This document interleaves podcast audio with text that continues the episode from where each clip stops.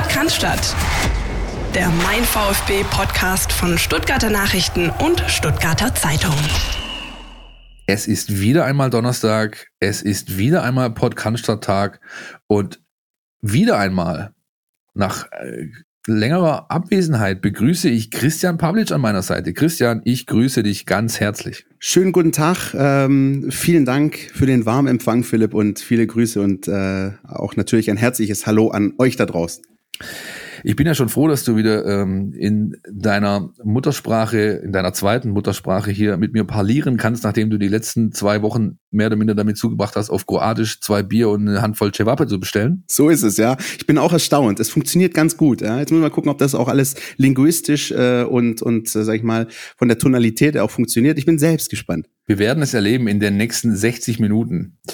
Lass uns aber ganz klar, wir haben echt viel auf der, auf der Uhr sozusagen, auf unserem äh, Themen, äh, Themenzettelchen hier. Lass uns durchreiten.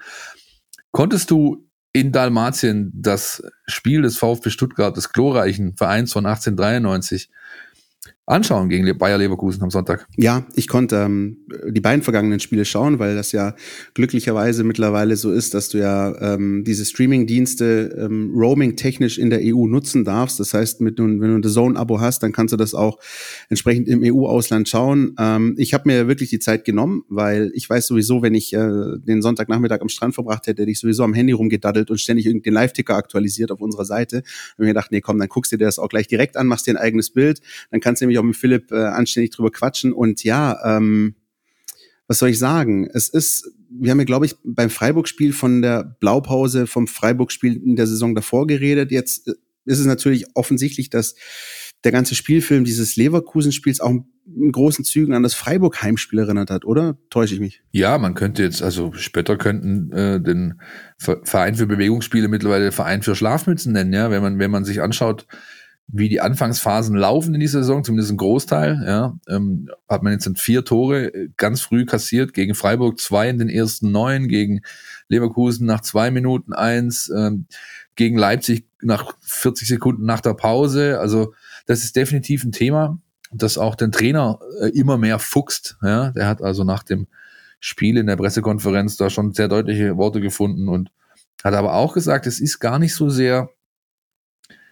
das äh, Thema der Wachheit oder des Wachseins, ja, das, äh, dass er da so anführt, sondern eher, dass ihm insgesamt einfach äh, Präzision und Schärfe fehlen ja, bei seiner Truppe. Jedenfalls hatte die Mannschaft wieder einmal äh, große Probleme damit, entsprechend äh, einfach ein Tor kassiert. Äh, auch wenn man die Geschichte dieses ersten Treffers nimmt, ja, Wataru Endo verliert den Ball und dann äh, fällt der Treffer, äh, Andrich kann frei einköpfen, du hast aber in dem Moment, wo Endo den Ball verliert, zehn Leute hinter, hinterm Ball. Also das musst du einfach verteidigen bekommen. Also man muss es eigentlich trennen, den Ballverlust und den Gegentreffer. Das darf dir nicht passieren, dass du in der Bundesliga wird das einfach knallhart bestraft und das sieht der VfB äh, ja fast Woche für Woche gerade. Das ist schon was, was so ein klein wenig Anlass zur Sorge gibt, ganz ehrlich, ja, weil das darf dir einfach nicht mehr allzu oft passieren. Du hast jetzt in den fünf äh, Spielen zwölf Gegentore kassiert. Also mit der Bilanz hast du ein Problem hinten raus. Ja? Sollte die sich nicht ändern. So ist es. Ähm, man kann im EU-Ausland übrigens nicht nur Streaming-Dienste nutzen, sondern auch die Mein VfB-App lesen. Und da habe ich ein schönes Stück ähm, unserer Kollegen gefunden, die sich auch so ein bisschen Gedanken darüber gemacht haben. Du hast es gerade angesprochen. Muss man sich Sorgen machen? Ja, nein. Gibt es schon irgendwie äh, Grund, ich will nicht sagen, in Panik zu verfallen, ähm, aber ja, wo, wo steht der VfB da? Und du hast recht, die Waage kippt gerade so ein bisschen. Man muss echt gehörig aufpassen. Mal, ähm, mal abgesehen von jetzt der konkreten Szene, wie beispielsweise beim frühen 0-1 oder dieser wilden Phase des VfB vor der Pause, die es ja übrigens auch gegen Freiburg so gab, äh, als dann zwei Tore noch gefallen sind, der 45. Und so ähnlich war das ja hier gegen Leverkusen auch vor der Pause. Aber mal davon abgesehen, ähm, sind mir jetzt gegen Leverkusen zwei Dinge aufgefallen. Die, die eine Sache war, ähm, der Abwehrchef hat gefehlt. Und das finde ich, hast du sehr deutlich gemerkt, vor allem auch in der Anfangsphase, da hat es an Struktur, an Koordination, an einer Führungspersönlichkeit gefehlt, Waldemar Anton, der gesperrt war.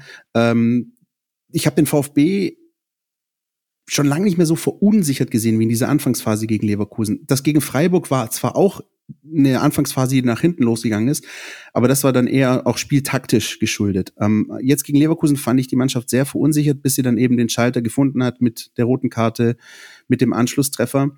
Ähm, aber das ist sozusagen der eine Punkt. Waldemar Anton ist, ähm, finde ich, oft ist es ja so, dass man an Spielern, wenn sie mal nicht da sind, sieht, was man an ihnen hat. Das war so ein Spiel.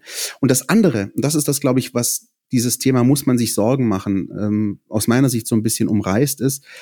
Beim VfB fehlt mir so ein bisschen die Selbstverständlichkeit. Also so dieses Selbstverständnis, diese, diese Leichtigkeit zu agieren, sich spielstark zu zeigen, sich Chancen rauszuspielen.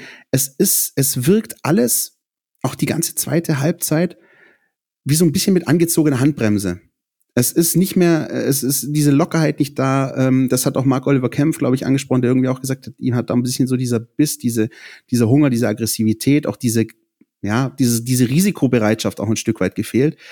Und das ist etwas, ähm, was ich, ja, was ich beunruhigend finde. Das ist so der Fakt, der mich am meisten beschäftigt. Wo ist so ein bisschen diese, diese Leichtigkeit und dieses Selbstverständnis im VfB-Spiel, auch vor allem nach vorne vertikal hin. Das ist ein bisschen entflogen. Ja, kann man so sehen. Ähm, es gibt übrigens nicht nur das Stück von Marco Schumacher, das du jetzt gerade herangezogen hast, sondern auch unser Kollege Carlos Ibina hat sich jetzt die Tage, das lest ihr in der Mein VfB App, ähm, ja mal tief in den, in den, in den Datendschungel begeben sozusagen, hat sich im Match Analysis Hub von der DFL umgeschaut und hat mal einfach geguckt, wo, wo ist denn der Hund begraben, ja. Und da fallen dann schon äh, interessante Dinge auf, beispielsweise, dass es nicht äh, an den grundsätzlichen Bemühungen mangelt. Ja. Der VfB ist, was Offensivwerte angeht, beispielsweise Flanken, Ballbesitz im letzten Drittel, äh, Torschüsse, ähm, äh, auf, auf ähm, in Top-Positionen der Bundesliga zu finden, ja, zwischen vier und äh, zwischen Rang 4 und Rang 8 in diesen relevanten Statistiken.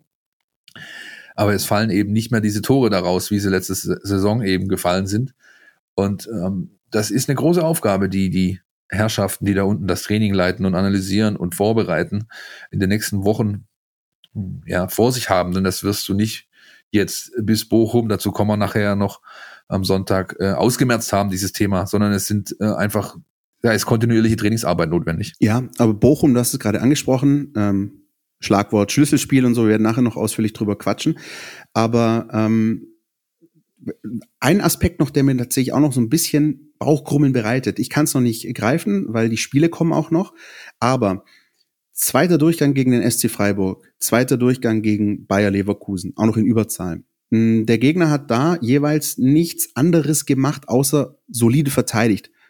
Hinten dicht gemacht, versucht die Führung über die Zeit zu bringen. Und das hat ähm, über 45 Minuten eigentlich sehr gut funktioniert. Äh, in der zweiten Halbzeit gegen Freiburg hat sich der VfB, glaube ich, eine Kopfballchance noch in der Nachspielzeit erarbeitet und genauso war es gegen Leverkusen, da gab es auch noch mal einmal Flanke Sosa und ich glaube Kopfball Marmouche. Ja, und einmal noch am kurzen Pfosten mit der Fußspitze, das war auch noch mal Marmouche. Ich meine, der Kopfball war Hamadi Al-Gadoui und äh, aber ist ja, ist ja egal, es ist zu wenig für die Bemühungen, die du eigentlich äh, unternommen hast. Genau, und das ist etwas, was ähm, mir dieses Bauchkrummeln bereitet mit Blick auf diese Schlüsselspiele und auf das erste, was jetzt gegen Bochum kommt, auch mit Gegner wie der FC Augsburg, der jetzt auch ein ganz schmutziges 1-0 gegen Gladbach geholt hat. Aber wir müssen uns ja nichts vormachen. Das werden Gegner, Bochum, Augsburg, ähm, auch Bielefeld noch, die ähm, vermutlich nichts weiter machen werden, außer das, was der SD Freiburg und Bayer Leverkusen im zweiten Durchgang in Stuttgart gemacht haben, nämlich solide zu verteidigen. Und wenn der VfB es nicht schleunigst schafft, ein Mittel gegen solche taktischen An ja, Anpassungen, würde ich mal sagen, zu finden, dann wird's eng. Und deswegen, ja, wie gesagt, wir müssen nachher über dieses Bochum-Spiel sprechen, aber deswegen wird dieses Spiel echt ein wahnsinnig wegweisendes. Es gibt dennoch was, was Hoffnung macht, finde ich, und das kannst du ganz gut an der Phase ablesen, ähm, vom Zeitpunkt rote Karte bis Halbzeitpfiff.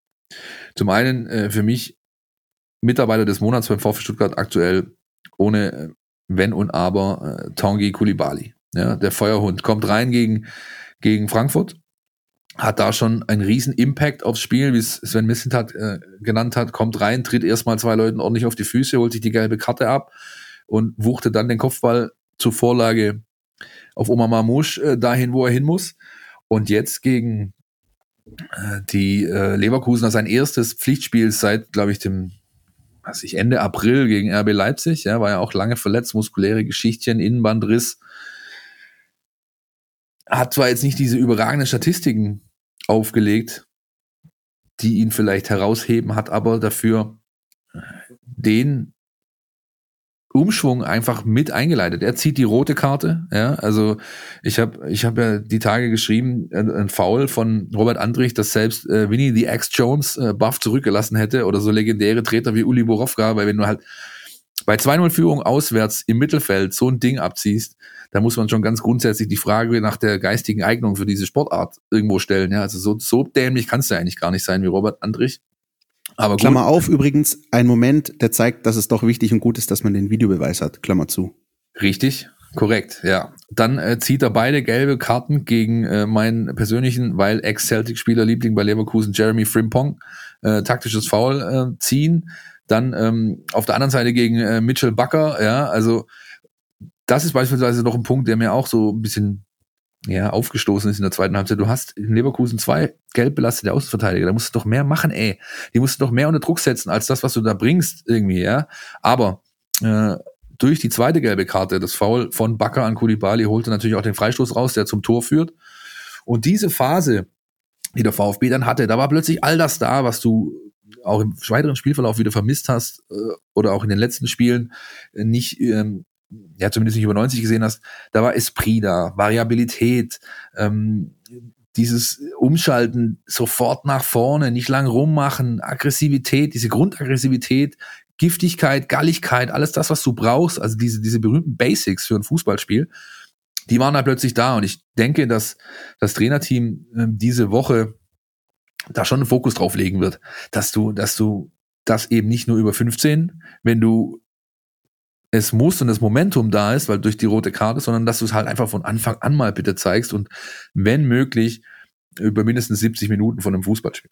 Ja, und dazu, das wäre noch etwas, ähm, wo, wo anzusetzen wäre, wo der positive Aspekt in Frankfurt beispielsweise war, diese äh, Fähigkeit des VfB, die er auch in der letzten Saison gehabt hat, das letzte Wort zu haben in so einem Spiel.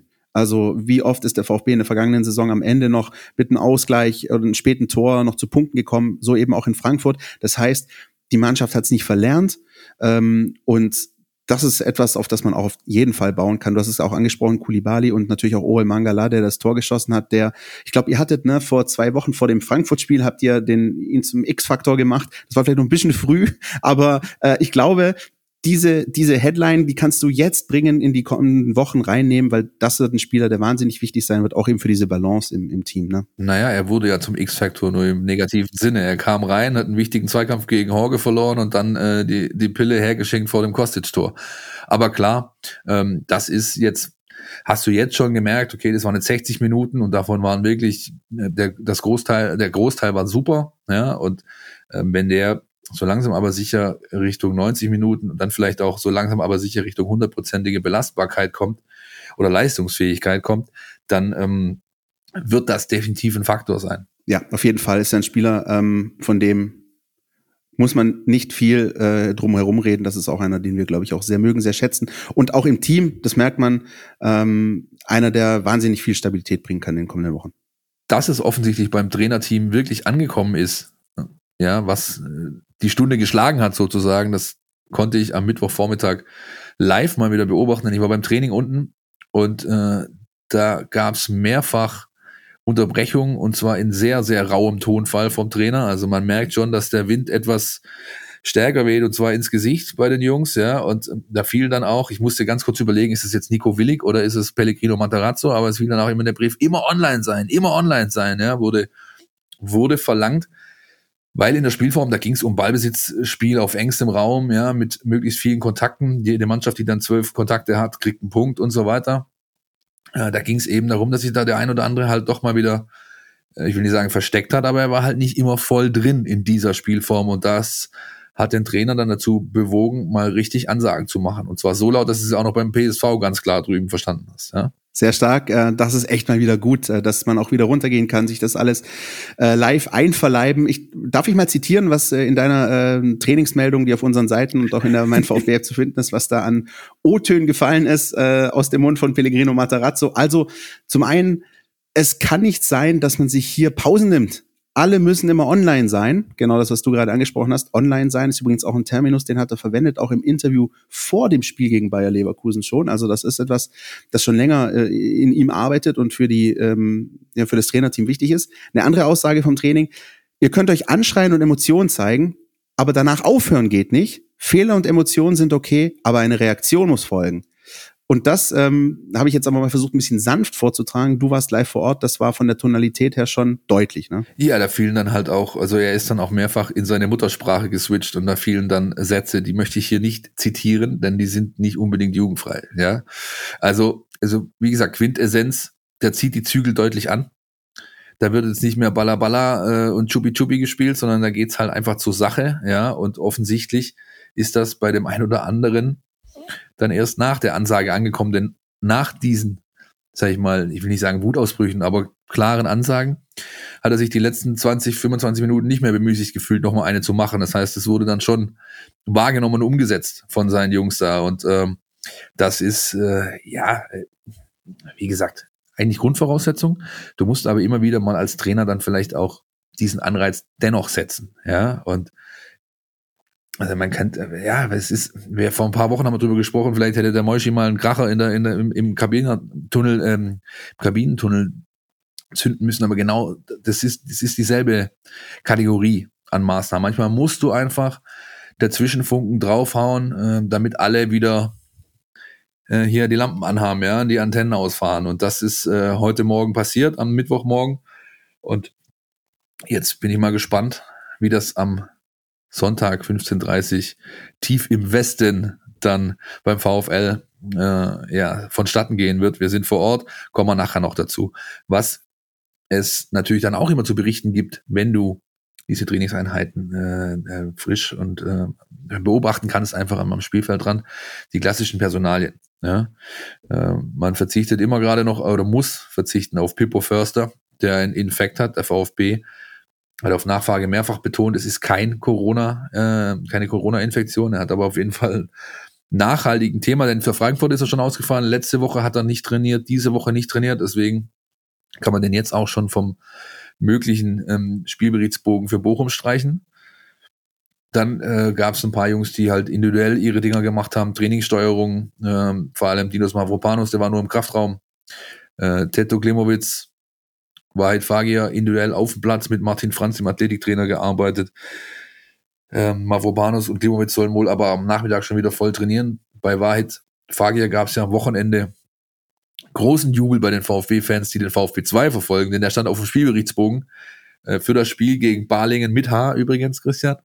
Und äh, hat, äh, bitte gerne, und hat dann, ist dann aber nicht rausgekommen, ja, äh, denn er hat wohl muskulär ein Thema gehabt Sven Misseltat meinte mir gegenüber, das hat er schon von der Nationalmannschaftsreise mitgebracht, so ein leichtes Ziehen und Zwicken im Oberschenkel, weswegen man dann darauf verzichtet hat, ihn äh, einzusetzen. Und so wie es jetzt heute aussah, dürfte das vielleicht auch für Freitag, äh, für Sonntag eng werden für Bochum. Ja, ist aber glaube ich besser durch die Erfahrung, die der VfB diese Saison ja schon gemacht hat. Wissen wir ja alle. Kalajdzic-Verletzung beispielsweise. Ja, ähm, dass ähm, man da eher jetzt Vorsicht walten lässt, denn jemanden zu früh ins kalte Wasser werfen. Ich fand es auch gut, dass man äh, ihm versuchen wollte, ihm über die zweite Mannschaft Spielpraxis zu geben. Jetzt erstmal, ja, das galt auch für Enzo Mio und Nick Nate, die haben beide da mitgespielt. Beide auch recht ordentlich, vor allem Nate war sehr stark und beide heute voll im Training. Das heißt, die beiden dürften definitiv Kandidaten sein für Sonntag. Ja, und ich würde sagen, äh, Chris Führig, du hast es angesprochen, ähm, der sich ja dann direkt in seinem ersten Testspiel verletzt hat ähm, und jetzt möglicherweise bald wieder eine Option ist. Ich glaube, naja, Hoffnungsträger wäre jetzt zu hoch gegriffen, aber ich glaube, das ist ein Spieler, ähm, der vielleicht diesen entscheidenden Impuls nochmal geben kann, gerade auch wenn es um die Schnelligkeit, um die Vertikalität geht, um das schnelle Handeln, Umschalten auf dem Platz. Und vielleicht ist das ähm, wirklich der Spieler, der jetzt so einen kleinen Klickmoment geben kann, auch der Mannschaft. Absolut richtig. Den kannst du für Sonntag auch planen. Also immer vorausgesetzt, diese Woche passiert jetzt nichts mehr. Aber ich hatte den Trainer letzte Woche in der Pressekonferenz schon gefragt, was ist denn mit ihm, wie weit ist er, weil ich auch beobachtet habe, dass er immer das blaue Leibchen für die Überzahlspieler anhat. Das ist der Spieler immer, der für beide Mannschaften eingesetzt werden darf, angespielt werden darf, aber nicht getackelt werden darf, also keinen Körperkontakt bekommen soll. Und er meinte, ja, es, es dauert, glaube ich, nicht mehr lange, bis er das Leibchen auszieht. und das war jetzt diese Woche der Fall. Das heißt, ähm, sollte da nichts mehr passieren, dürfte Chris Führig am Sonntag zum ersten Mal im Kader stehen. Nicht ganz so weit ist Naoya Hamada, der auch wieder voll trainiert hat. Der war Mittwochmorgen ebenfalls ohne blaues Leibchen dabei, ebenfalls komplett die Umfänge gemacht. Da sieht es also so aus, als ob da die nächste Option demnächst an die Türe zum Spieltagskader klopfen kann. Für Sonntag rechne ich noch nicht mit ihm. Was der Trainer sonst so sagt, Christian, da haben wir auch was dazu, richtig? So ist es. Ähm, wir haben nämlich mit ihm gesprochen und ähm, das könnt ihr nachlesen. Und wo, Philipp? In der Mein VfB App natürlich. Wo denn sonst? Ja, man kann das auch bei SEZ oder SCN.de auf den großen Portalen natürlich nachlesen, aber nur in der Mein VfB App gibt es das für einen schmalen Taler. Interview wird aller Voraussicht nach Freitagabend oder Samstagvormittag erscheinen. Auf jeden Fall also rechtzeitig vor dem Spiel. Wir haben exklusiv mit dem Coach gesprochen über alles Mögliche, äh, natürlich auch über die Situation des VfB Stuttgart.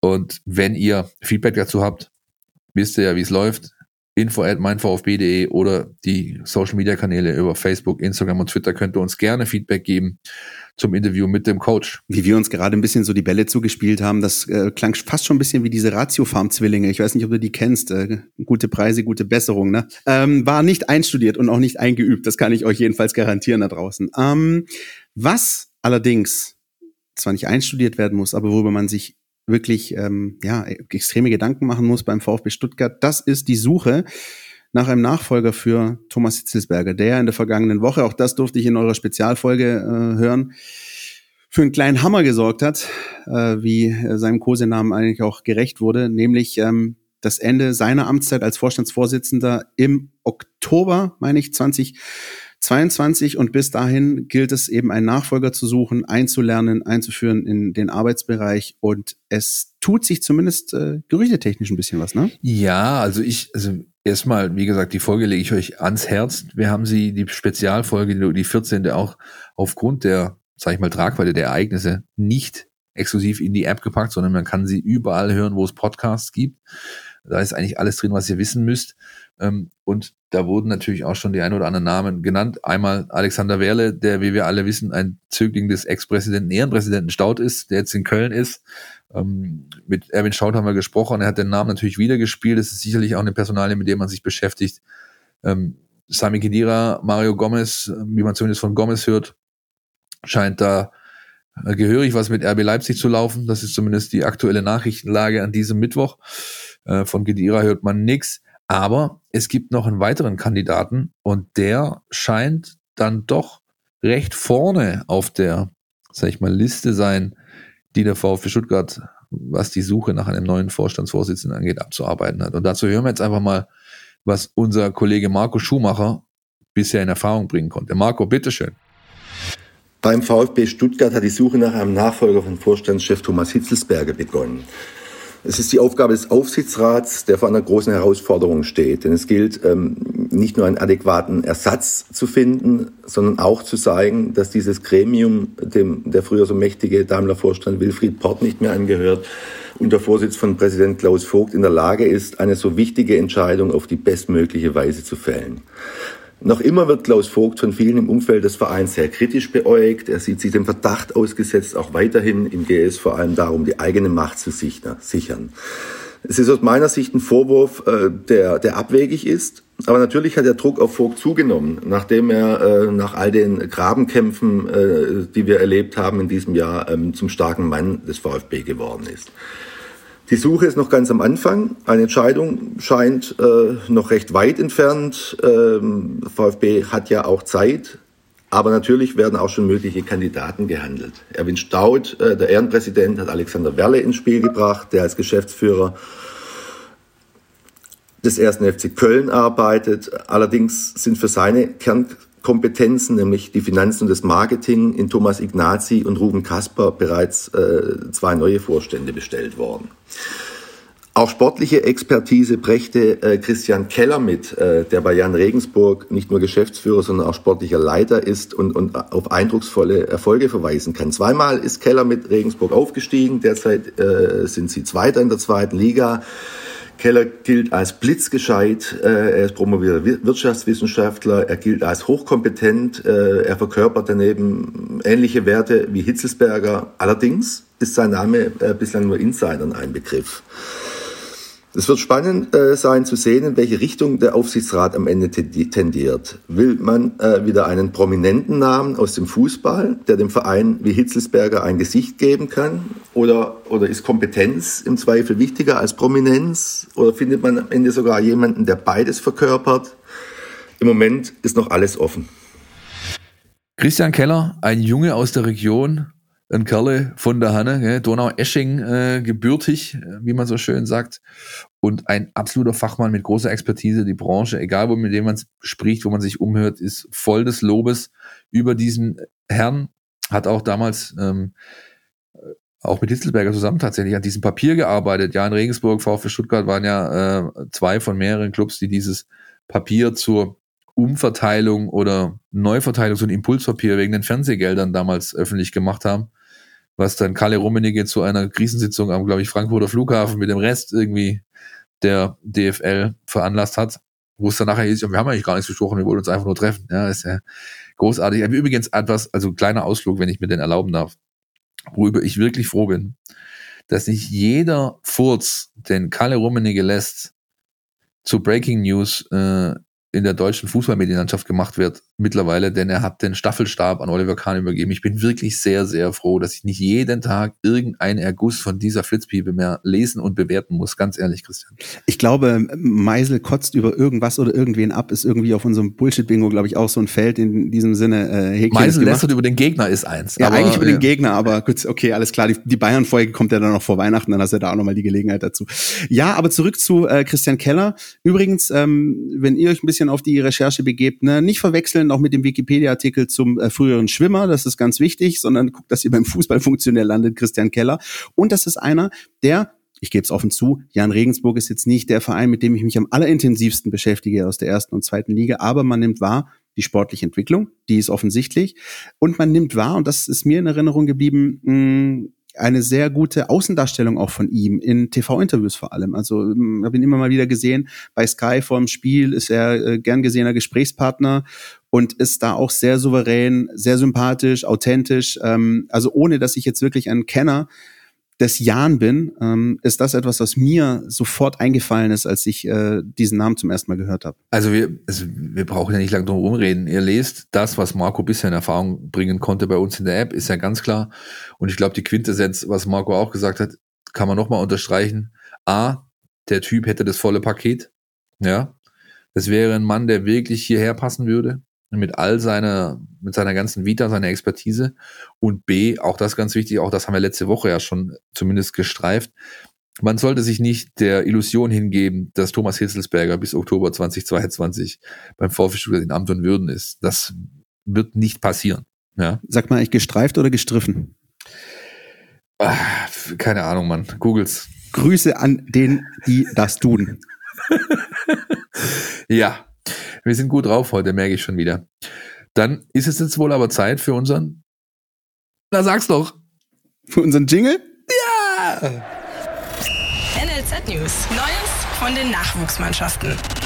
Unsere NLZ News und ähm, ich muss sagen, ja, Bundesliga-Streams konnte ich im EU-Ausland verfolgen. Was ich leider nicht verfolgen konnte, Philipp Meisel, war der Stream bei Leaks, wo du äh, deine Premiere als Co-Kommentator feiern durftest. Ähm, erzähl mal, wie war's und wie, wie sind so deine Eindrücke von dem Nachmittag?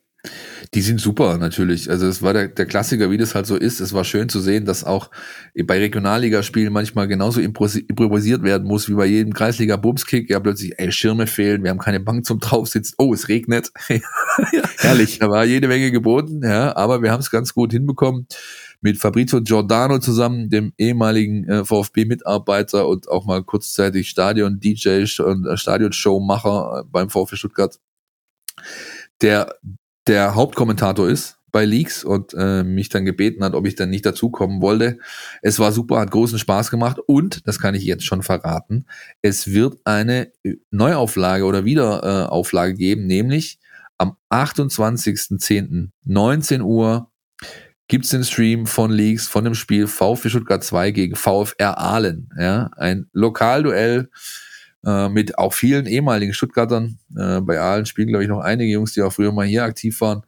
Und da werden wir wieder übertragen und da bin ich mal gespannt, ob dieses Mal Schirme und eine Sitzgelegenheit bereitstehen. Ich glaube aber schon. Mit Schirm, Charme und Philipp Meisel sozusagen. Äh, also, dass, dass du nochmal ran darfst, ist ja schon mal das Zeichen, dass du nicht völlig verkackt hast. In diesem Sinne gratuliere ich dir und äh, das nächste Mal höre ich definitiv rein, das verspreche ich dir. Und ohne jetzt natürlich hier zu viel äh, Kompliment-Phishing zu machen und so, ne, aber wenn jemand Ahnung hat von diesem ganzen NLZ-Bereich, dann bist das ja du. Also man kann sich das sicher anhören. Deswegen gerne auch für euch da draußen der Hinweis, der Tipp, wenn ihr es nicht schafft, selbst ins Stadion zu kommen, was natürlich, glaube ich, immer noch oberste Priorität hat, sich den Kick vor Ort anzuschauen, weil, weil die Mannschaft das verdient hat, ähm, weil, weil es guten Fußball zu sehen gibt und weil möglicherweise die Zukunft des VfB zu sehen ist, ähm, dann eben über den Stream, wenn das nicht möglich ist und dann hört man dann eben meinen Fashion-Kollegen Philipp Meisel. Genau, die letzte, ähm, die letzte, den letzten Stream gab's am vergangenen Samstag 0-1 gegen Balingen mit H also die vom Kaiserstuhl.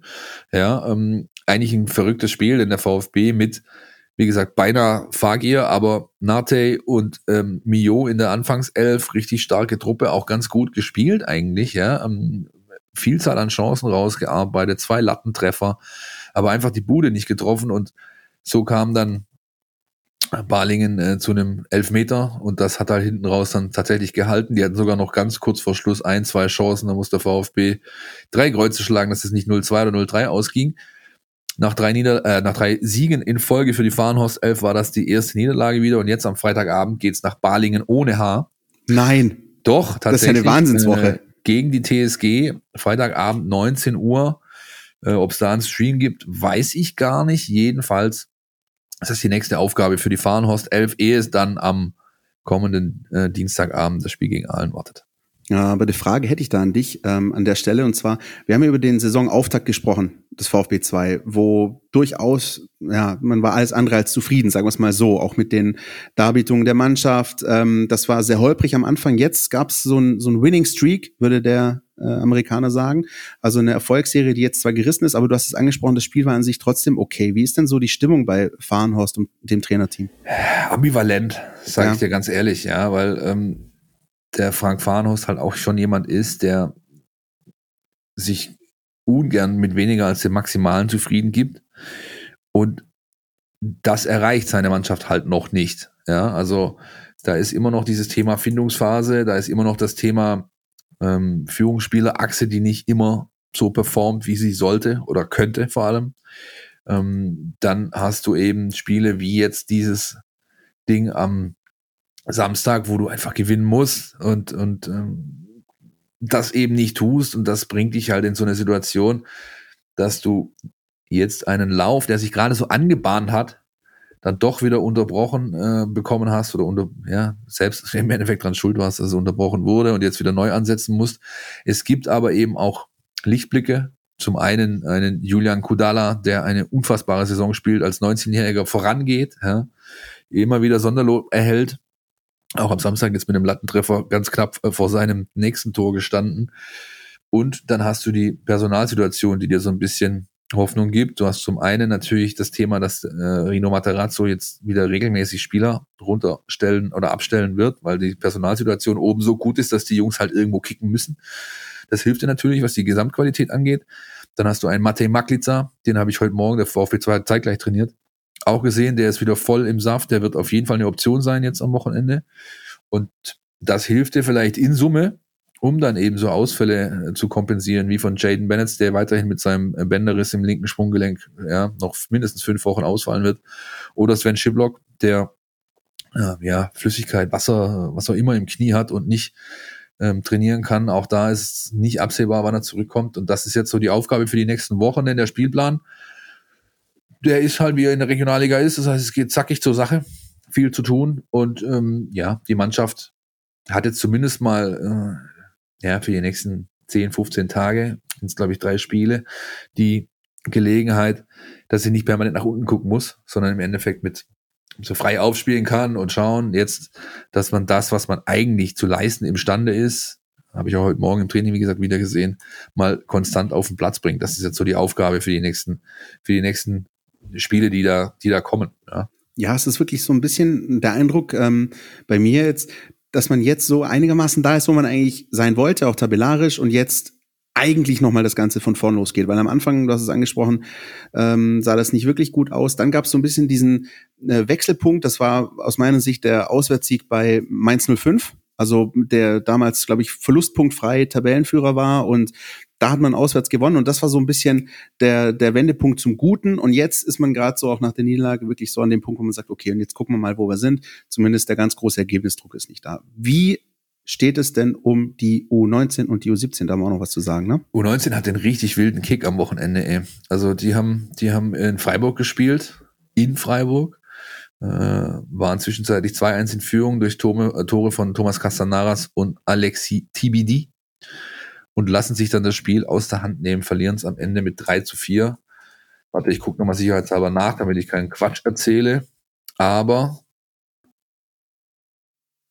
ich finde übrigens, ja, während 3, du suchst, 4. ich finde Spiele gegen Freiburg nerven so langsam, so auf, in allen Altersebenen. ich weiß nicht, wie es dir geht. Ja, ist halt auch was, also ich, das ist halt tatsächlich was, was, was man vor 15 Jahren ja, vielleicht der eine oder andere kommen sehen, die meisten aber nicht kommen sehen haben, denn das, das ist halt, dass Freiburg dir ein ebenbürtiger Konkurrent ist. Das waren die einfach nicht. Du kannst dich noch an die Zeit der Willis erinnern, dass da irgendwelche Georgier und, und Tobias Willi gespielt haben. Richtig. Und da war Freiburg immer so, ja, nett, fahren wir hin, nehmen wir Punkte mit und tschüss. Ja? Und das war im Jugendbereich genauso. Und in diesen, sage ich mal, 15 Jahren hat man eben im Breisgau einen überragenden Job gemacht. Was ganz viel auch, das will vielleicht keiner hören, aber das hat ganz viel auch mit Christian Streich zu tun.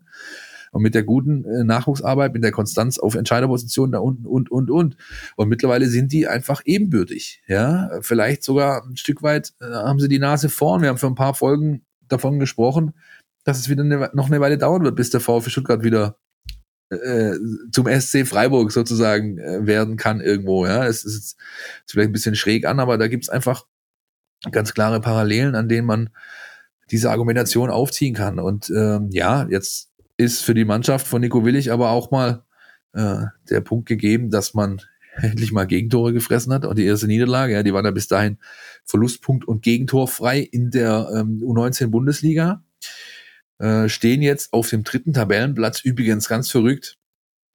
Die ähm, ersten in der Liga, also der, der, der Tabellenführer ist jetzt der erste FC Nürnberg. Vier Spiele, vier Siege, zwölf zu sechs Tore. Das ist auch was, was man, glaube ich, am Walsner Weiher in Fronge ganz schön feiert, denn das ist schon eine Weile her, dass der erste FC Nürnberg in der 19 Bundesliga für Furore sorgen konnte. Die Legende lebt, würde ich sagen. Ja, richtig, richtig, richtig. Ähm, ja, weiter geht's mit, na, es ist ich habe mir aufgeschrieben, genau, das Derby gegen die Spatzen, äh, Derby schon wieder, aber zumindest äh, Lokalduell auch so ein Stück weit sind ja nur 70 Kilometer gegen die Spatzen am Samstag 12 Uhr in Stuttgart auf dem Einser. Wer also möchte, kann sich jetzt schon, glaube ich, über den VfB Webshop ein Ticket besorgen. Die ersten 500 können dabei sein. Es gelten die 3G-Regeln und am Abend zuvor schon ist die U17 von Markus Fiedler im Einsatz und zwar beim glorreichen ersten FC Kaiserslautern, der mittlerweile gar nicht mehr so glorreich ist, aber die Betzebube sind immer noch natürlich eine Marke dort in der Pfalz. Die U17 ist Tabellenführer. Fünf Spiele, vier Siege, ein Unentschieden, äh, 20 zu vier Tore, 13 Punkte insgesamt auf der Uhr. Also das ist ähm, natürlich ganz stark, was der äh, VfB da mit seiner, ja, mit seiner Jugend momentan mit der U17 leistet. Und das Spiel am Wochenende kann ich gern mal den äh, Trainer Markus Fiedler zitieren. Es war kein Spiel in der Vorwoche. Wir haben diesmal über die gesamte Spielzeit hinweg zu langsam gespielt, hatten zu wenig Geschwindigkeit in unseren Aktionen und zu viel Ballhaltezeit gegen einen tiefstehenden Gegner. Die Mischung aus Offensive und Konterabsicherung haben wir nicht gefunden. Es war aber trotzdem ein hochverdienter Heimsieg, denn wir haben den Gegner über 80 Minuten dominiert. Also das ist das typische Trainersprech, wenn man eigentlich nur schwierig Gründe findet, äh, dass man meckern kann. Ja, die haben 3 zu 1 gewonnen gegen äh, Darmstadt 98. Und das ist also wirklich ganz, ganz stark, was da unten gerade passiert.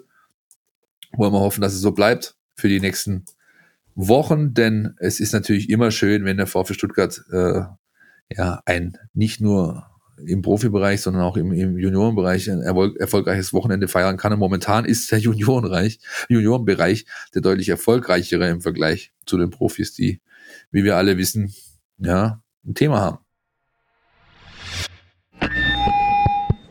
You are my, you are my Mega! Wahnsinn! Unfassbar! Äh, Dieter? Das findest du gut? Nee, nicht die Super Null. Das super Angebot hier ist doch mega! Das Samsung Galaxy S21 5G ab nur einem Euro von Mobilcom Debitel. Mega smart mit 20 GB LTE-Tarif. Jetzt sichern auf freenetdigital.de. Zu den Profis zum nächsten Bundesliga-Spieltag. Wieder Sonntag, wieder 15.30 Uhr. Auswärts tief im Westen. Ja, einmal musste ich es machen, tut mir leid. Ja, Aber tatsächlich der VfL Bochum, ähm, eine der Mannschaften, eine, eine der Clubs, die ich sehr mag. Ähm, das ist für mich übrigens, wenn ich e-, ehrlich sein darf, so der einzig wahre Ruhrpott-Club. Schöne Grüße nach Schalke und Dortmund, aber das äh, hier Kastropper Straße, bin, es war glaube ich sogar eines der letzten oder wenn nicht sogar das letzte Auswärtsspiel, das ich besucht habe vor dem Corona-Lockdown in der zweiten Liga. 1-0 Auswärtssieg, Montagabend, Al Gadoui, zehn Minuten vor Schluss. Ähm, schöne Erinnerung, schöne Erinnerung nicht nur an äh, die Vor-Corona-Zeit, sondern auch an 2007, ohne das ganz groß äh, sozusagen äh, zu round-uppen. Ähm, da gab es natürlich auch ein Spiel 2007 am vorletzten Spieltag, das könnt ihr auch bei uns nachlesen, da gucken Carlos Subina und ich nochmal drauf. Ähm, auch als jemand, der da live vor Ort war, ein unvergesslicher Nachmittag, sicher für sehr, sehr viele VfB-Fans. Also an Bochum hat man eigentlich gute Erinnerungen. Und wieso sollte es dann nicht auch jetzt klappen, Philipp Meisel, mit dem Umschwung und mit der Wende zum Guten? Vielleicht, weil ich deine Argumentation nicht ganz mitgehe. Es gibt im Ruhrpott schon sehr geile Clubs. Ja, ja das stimmt. Aber eher weitere äh, Also wenn ich Essen so Hafenstraße beispielsweise nehme, ist ein, ist ein, ist ein, also Rot-Weiß Essen ist ein Club, wo ich jedes Mal Gänsehaut bekomme, wenn ich die Regionalligaspiele in der West mir anschaue und ähm, da mir angucke, was da los ist jetzt im neuen Stadion, ja, im alten will ich gar nicht wissen, was da alles los war. Es war wahrscheinlich überragend. Leider immer noch ein Ground, der mir fehlt. Also bitte essen, aufsteigen, schnell. Und Aber dann, immerhin hast du es noch nach Wattenscheid geschafft, ne? Das ja. ist so ein bisschen meine Kindheit. Sportschau moderiert äh, von Jörg von Torra und ähm, Wattenscheid 09 gegen FC Homburg. Das ist so ein bisschen meine erste Erinnerung an die ja. Bundesliga. Suleiman Sané und Marek Lesniak im Sturm. Ja. Sehr gut, sehr gut. Aber zurück zum VfL Bochum. Zurück zum VfL Bochum, ja. Die haben, ähm, ja, ist für mich so eine, eine Truppe, die so ein bisschen unter Wert geschlagen wurde bisher. Die letztes Jahr eine bockstarke zweite Liga gespielt haben, äh, völlig zu Recht aufgestiegen sind, eigentlich auch eine gute Mischung in der Truppe haben. Und äh, mit Takuma Asano auch jemand, wo es ein Wiedersehen gibt, was den VfB angeht, ja, ehemaliger Flügelstürmer von den Schwaben, aber haben halt Woche für Woche einfach äh, fressen sie Scheiße auf Deutsch gesagt. Vor allem jetzt gut, das Spiel mal gegen Bayern ausgeklammert, wenn du dir sieben Stück gegen die fängst, das darfst du eigentlich brauchst du nicht mit in die Wertung nehmen, aber die Spiele davor war es jetzt nicht so, dass die Mannschaft ähm, völlig chancenlos gewesen ist. Ja, und für den Aufwand, den sie betrieben hat, hat sie definitiv zu wenig äh, Punkte bisher geholt. Und auch das macht es so gefährlich für den VfB Stuttgart, denn irgendwann wollen auch die, zumal zu Hause, mal endlich äh, ja, einen ersten Dreier feiern, oder? Ja, es ist der Aufsteiger von den beiden im Vergleich zu Fürth, der deutlich stabiler wirkt. Auch da sehe ich es genauso wie du. Ich will über dieses äh, 7-0 bei den Bayern gar nicht reden, weil das ist, äh, das taugt eher zu einer äh, Generaldebatte und Podiumsdiskussion über den Wert der Bundesliga. Ja, das finde find ich was ganz anderes. Ähm, deswegen lassen wir das Spiel mal weg. Ansonsten sehr solide, auch der Versuch, das Ziel defensiv stabil zu stehen. Deswegen nochmal der, der Bogen ähm, zu diesen zweiten Halbzeiten gegen Freiburg und Leverkusen. Das ist etwas, was den VfB erwarten wird. Eine massive, gute Defensivarbeit. Äh, ein Gegner, den es zu knacken sein wird, den man knacken muss irgendwie. Der, VfL Bochum wird nicht die Mannschaft sein, die agieren wird äh, am Sonntag. Ähm, deswegen ist es für mich wirklich es ist ein wahnsinnig wichtiges Spiel. Ich äh, tue mir normalerweise schwer und bin eigentlich nicht der Typ, der normalerweise wirklich sehr viele Spiele hochsterilisiert, wie manche sagen würden. Aber das ist schon wichtig. Bruno Labbadia, oh, oh. Gut, wir schweifen schon wieder ab. Ähm, ja, ganz klar, kann ich nur unterstreichen. Also VfB wird da wirklich eine harte Nuss zu knacken bekommen. Das ist definitiv so, da braucht man nicht drumherum reden. Sorge haben sie ein bisschen um ihren Keeper, Stammkeeper, den Kollegen Riemann Übrigens Bruder des ehemaligen VfB 2 Angreifers Alexander Riemann. Ja, wo der kickt, weiß ich gar nicht, müsste ich mal gucken, ob der überhaupt noch spielt. Beide kommen aus äh, Bayern, denn, glaube ich, Stammclub ist Wacker Burghausen. Ähm, ja, der, sag ich mal, Zweitkandidat ist Michael Esser, glaube ich. Also auch nicht äh, jemand, der jetzt als absoluter Fliegenfänger gilt. Ich glaube, das ist schlussendlich wird es nicht ausmachen. Ja, ist natürlich schon was, wenn dir dein, dein Stammtorhüter, der die letzten X Spiele im Tor stand, fehlt am Wochenende. Aber ähm, bevor wir da jetzt allzu viel, sag ich mal, Kaffeesatz lesen, Christian, wollen wir nicht lieber mal gucken, was unser Taktikexperte zu sagen hat zum Spiel. Machen wir. Die Mein VfB Taktiktafel. Hier geht's ins Detail. Ein richtungsweisendes Spiel steht dem VfB bevor gegen den VfL Bochum. Den kennt der VfB noch aus der Zweitligasaison und seitdem hat sich ähm, dort gar nicht so viel verändert. Der Trainer ist noch der gleiche und auch das System ist noch äh, im Wesentlichen das gleiche. Bochum spielt da meistens ein 4-1-4-1 mit Tendenz zum 4-2-3-1 und sie spielen sehr flügellastig ähm, nach vorne. Äh, die Offensive steht sehr breit und Bochum versucht dann viele Verlagerungen, ähm, vor allem nach links zu schlagen und von dort dann eben in den Strafraum zu kommen. Ähm, da hat sich dann wiederum Simon Zoller ähm, bislang hervorgetan, der ist rechts außen ähm, sehr druckvoll und geschickt in den Strafraum nachstößt äh, und dann eben die Angriffe von links abschließt. Zoller fehlt ihnen jetzt natürlich, ähm, aber zuletzt hat Milos Pantovic ähm, die Rolle eigentlich eins zu eins übernommen. Also scheint dieser Ausfall zumindest taktisch nicht viel zu ändern. Das heißt, der VfB wird vor allem seine rechte Defensivseite unter Kontrolle bringen müssen. Ähm, was eine interessante Konstellation ist, weil zuletzt ja eigentlich Borna Sosa ähm, den defensiveren der beiden Flügelverteidiger gegeben hat. In diesem Fall wird Roberto Massimo ähm, hinten besonders gefordert sein. Im Spiel nach vorne hat der VfB wiederum einige Möglichkeiten, gegen Bochum zum Erfolg zu kommen. Ähm, der VfB, äh, der VfL gibt sich gegen den Ball schon als mutiger, aufmüpfiger Aufsteiger, ähm, der nach vorne verteidigen will. Ähm, dabei sind sie aber relativ unkompakt und lassen vor allem große Räume zwischen den Linien. Ähm, in dieser Zone muss der VfB also wieder mehr Präsenz herstellen, als es zuletzt gegen Leverkusen zum Beispiel der Fall war. Ähm, man kann Bochum auch über Außen knacken, weil die Außenverteidiger nicht immer Unterstützung bekommen. Und auch das Gegenpressing von Bochum ist nicht Spitzenklasse. Ähm, da gibt es also gleich mehrere Schwachstellen, an denen der VfB ansetzen könnte. TSV Ampfing, Landesliga Bayern Süd. Hat mit dem VfL Bochum nichts zu tun, ist aber die Antwort auf deine Frage, wo Alexander Riemann gerade eigentlich spielt. TSV Ampfing. Äh, so, wissen wir das auch. Ähm, kleiner Ausflug an der Stelle nochmal, aber zurück zum Thema. Vielen Dank, Jonas. Der taktische Blick auf den VfL Bochum. Und das ist ja das so ein bisschen, was wir auch schon, ich will nicht sagen befürchten, aber wo wir wissen, das erwartet den VfB Stuttgart. Das wird ähm, ekelhafter Sonntagnachmittag möglicherweise. Umso wichtiger könnte tatsächlich ein Comeback, hätte ich jetzt beinahe gesagt, aber er hätte noch gar kein Spiel gemacht, kein Pflichtspiel zumindest. Aber ja, ein, ein, eine Premiere für Chris Führig sein. Denn er ist ein Spieler, der solche Abwehrriegel zu knacken versteht, ja, der auch nicht so eindimensional angelegt ist in seinem Spiel, ja, der eine gewisse Variabilität hat, den kannst du für Roberto Massimo auf äh, rechts außen einsetzen. Du kannst ihn in den Achter, Zehner Rollen hinter der Spitze einsetzen. Ähm, das könnte echt ein Faktor werden, wenn er denn tatsächlich schon so weit ist. Für einen Stammelf-Einsatz oder Startelf-Einsatz glaube ich nicht, aber also für 30 Minuten mindestens muss es bei ihm reichen und das könnte dann schlussendlich der Punkt sein, der dir dann doch vielleicht den entscheidenden Foto, äh, Vorteil verschafft.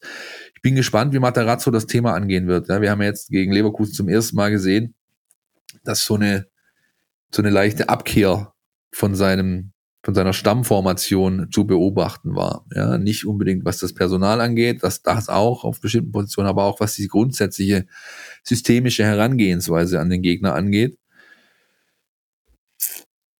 Ich fand das ganz gut mit Orel in der offensiven Rolle hinter den beiden, in der Doppelspitze, den kleinen, giftigen, schnellen Marmouche und Kulibali. Wie fandest du das? Ich fand es auch ähm, solide.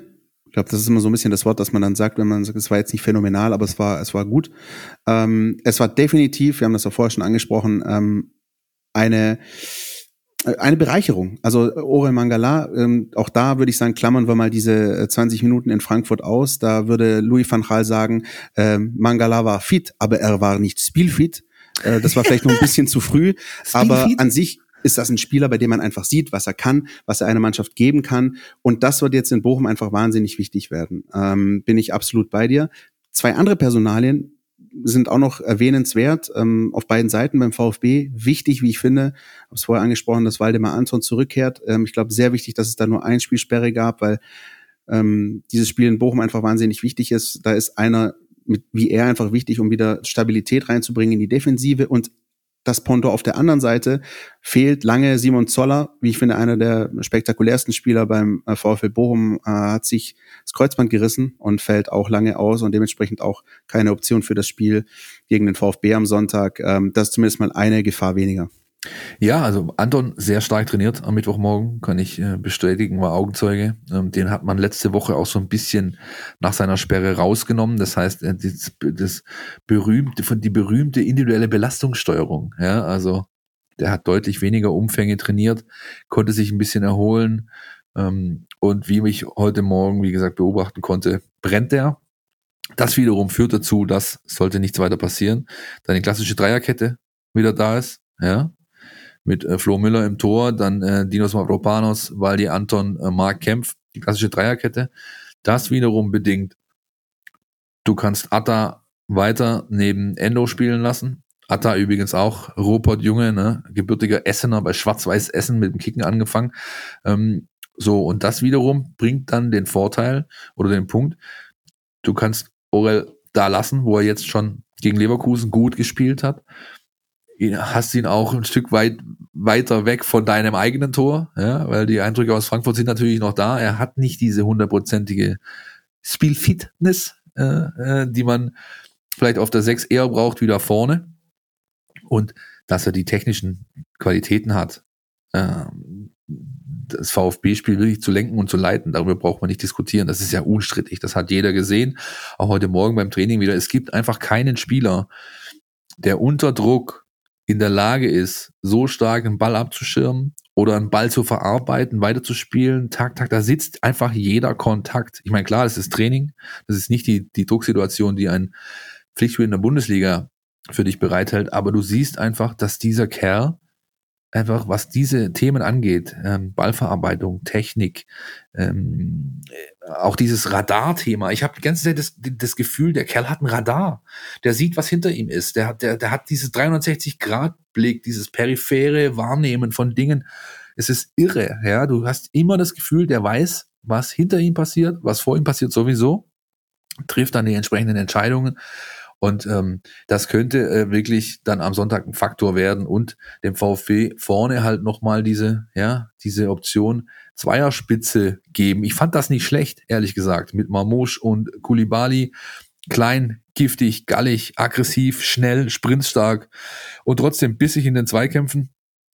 Ähm, kann ich mir gut vorstellen, dass man die Bochumer Hintermannschaft dadurch vor gehörige Aufgabe stellen kann am Sonntag. Und was ich mir aber auch vorstellen könnte, na, das wäre dann so ein bisschen das äh, Déjà-vu, dass, ähm, gut, je nachdem, wie das Spiel dann eben läuft, du es dann trotzdem immer noch versuchen kannst mit einem Hamadi al -Gadoui, der dann mit Flanken gefüttert werden kann. Das ist eine Option, die ganz wichtig ist. Es wird, ah, also ich, ich will es eigentlich gar nicht so sagen, aber mir fällt jetzt kein, kein, keine bessere Formulierung ein. Es wird ein gehobeneres Zweitligaspiel. Ich glaube, wir müssen keine taktische Finesse groß erwarten in Bochum. Es wird auf Fußball gearbeitet werden und da ist einfach Flanke, Kopfball ähm, ein probates Mittel, mit dem man es versuchen kann. Hm, ich weiß nicht, wie du siehst, Philipp.